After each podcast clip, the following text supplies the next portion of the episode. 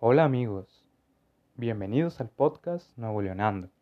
Soy Alexis Maximiliano Iñaga Villa y hoy estaremos hablando acerca de la cultura regional, concretamente del municipio de Allende, Nuevo León.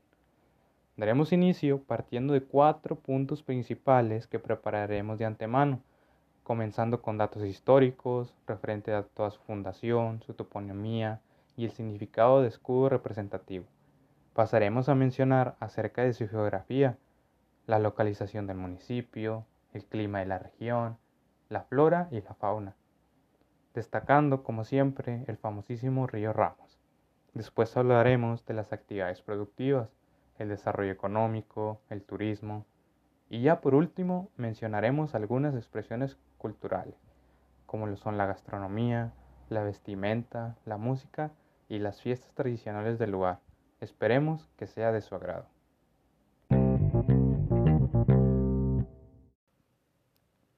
Bueno amigos, empezaremos con los datos históricos, y empezando por su fundación. Los pobladores de estas tierras en la época prehispánica fueron indígenas valientes y de carácter belicoso.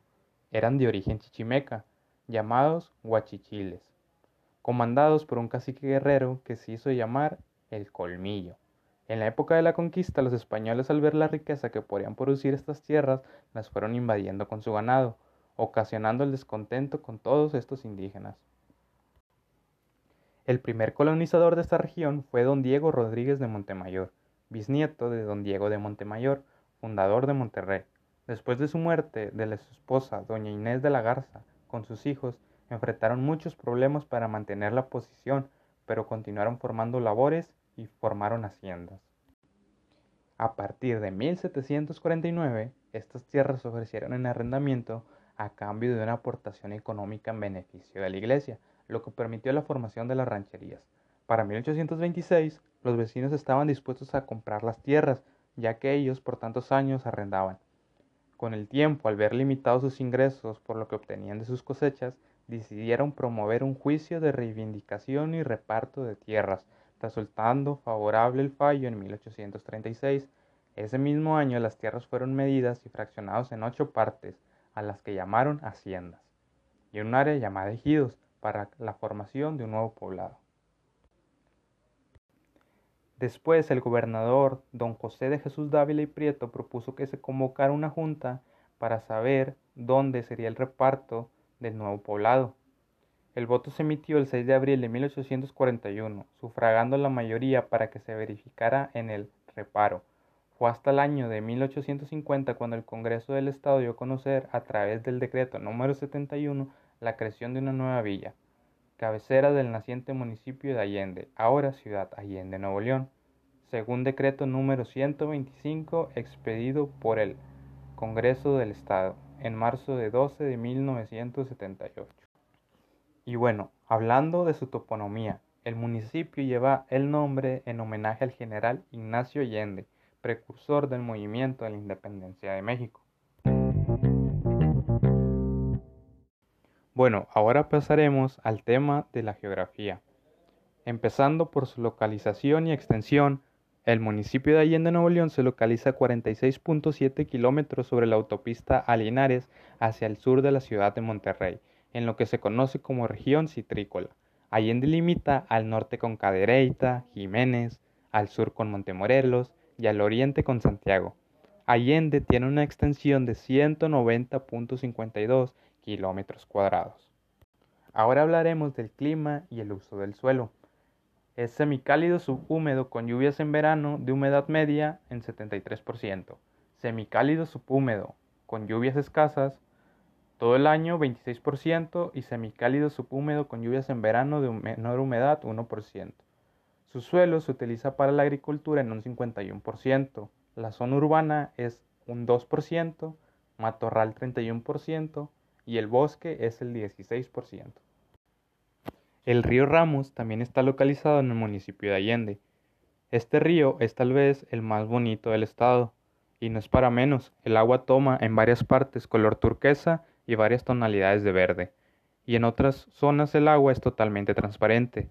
En verdad que son hermosos los paisajes que nos brindan los parajes del Cañón del Mandarín, la Peñita, la Media Luna o el Charco de las Víboras, entre otros.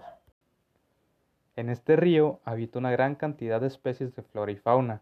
Destacan la presencia de sus enormes sabinos, los álamos, sauces, así como una gran cantidad de lechos. Su fauna hay presencia de varios anfibios, garzas, calandrías, pirangas, cardenales, dominicos, perlitas, tortugas de agua, mojarras, incluso se han visto castores americanos. Allende Nuevo León, según el INEGI, tiene una población del total de 35.289 habitantes. El 49.5% es mujeres y el 50.5% de hombres. Todo esto siendo el censo más reciente en el 2020. Ahora pasaremos a hablar de las actividades productivas. Allende Nuevo León es muy famoso por desarrollar la apicultura, dedicándose a producir y vender productos creados por las abejas. La avicultura también es una de las actividades productivas que se practican en el municipio, dedicándose a la producción y venta del huevo blanco, así como también perteneciente a la región citrícola, tiene que ser una productora de jugos. La agricultura, ganadería, silvicultura y la pesca son algunas de las actividades económicas que se practican, así como también lo son la industria de transporte, industria manufacturera y el turismo. Hablando del turismo, una de las atracciones es el templo de San Pedro Apóstol. Fue construido por los franciscanos y debido a su arquitectura colonial es centro de muchas visitas. El Mirador de la Santa Cruz es otro monumento el cual atrae turistas para apreciar desde una loma todo el municipio de Allende, junto con el paisaje de la Sierra Madre Oriental.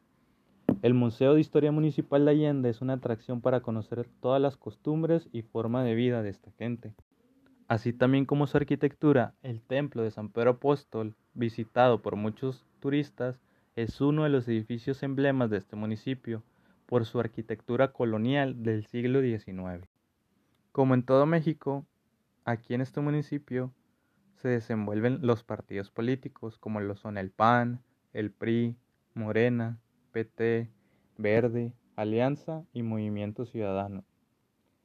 Se conforma de unos distritos. En Nuevo León hay 26 distritos electorales. Unos distritos pueden abarcar varios municipios y viceversa.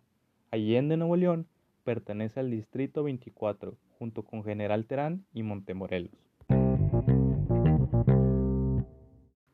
Bueno, Pasaremos a las expresiones culturales, dándole paso a la gastronomía. Este municipio se ha desarrollado la cultura gastronómica casera, ya que lo que se consume es lo que se produce en la región. Algunos platillos típicos de esta región es el asado de res, el guisado de puerco y la carne frita. Otros platillos típicos de Allende son el pollo al estilo Río Ramos, los empalmes y el caldo de res. También se producen dulces. Los dulces de leche son uno de los dulces artesanales y tradicionales de Allende, Nuevo León. Los dulces de miel también es parte de su gastronomía. En cuanto a sus bebidas, al ser una zona citrícola se consume el jugo de la juguera de Allende, así como también el atole, el champurrado y las bebidas alcohólicas. Ahora hablaremos de la vestimenta. En la indumentaria de la mujer Regularmente en el corte de la blusa era el tipo casabaica, que llegó hasta Galeana, con faldón bordeándose, encajes francés, formando escarola en el cuello, las mangas tenían amplios abullonados, regularmente con dos secciones con remate de volante, con terminación de encaje francés. En el hombre la camisa de finas telas con botones de concha, pantalón de corte ranchero, la camisa también tenía cortes rancheros y usaban tarugos, y un chalequín también de corte vaquero con bata en la parte superior. Ahora veremos algunos personajes ilustres. Como vimos al principio en la historia, el Colmillo era un cacique indio que gobernó la región en la primera mitad del siglo XVII. Francisco de la Garza Valdés, agrimensor. Carlos Salazar, víctima del imperialismo.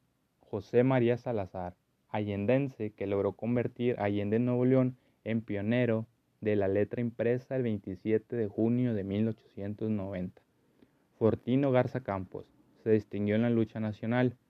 Bernardino Cavazos Salazar fue un poeta riendense, autor del poema Allende. Raúl Alanís Alanís, músico destacado que musicalizó el poema Allende. Y Bernardo Flores Salazar, que fue un escritor y poeta.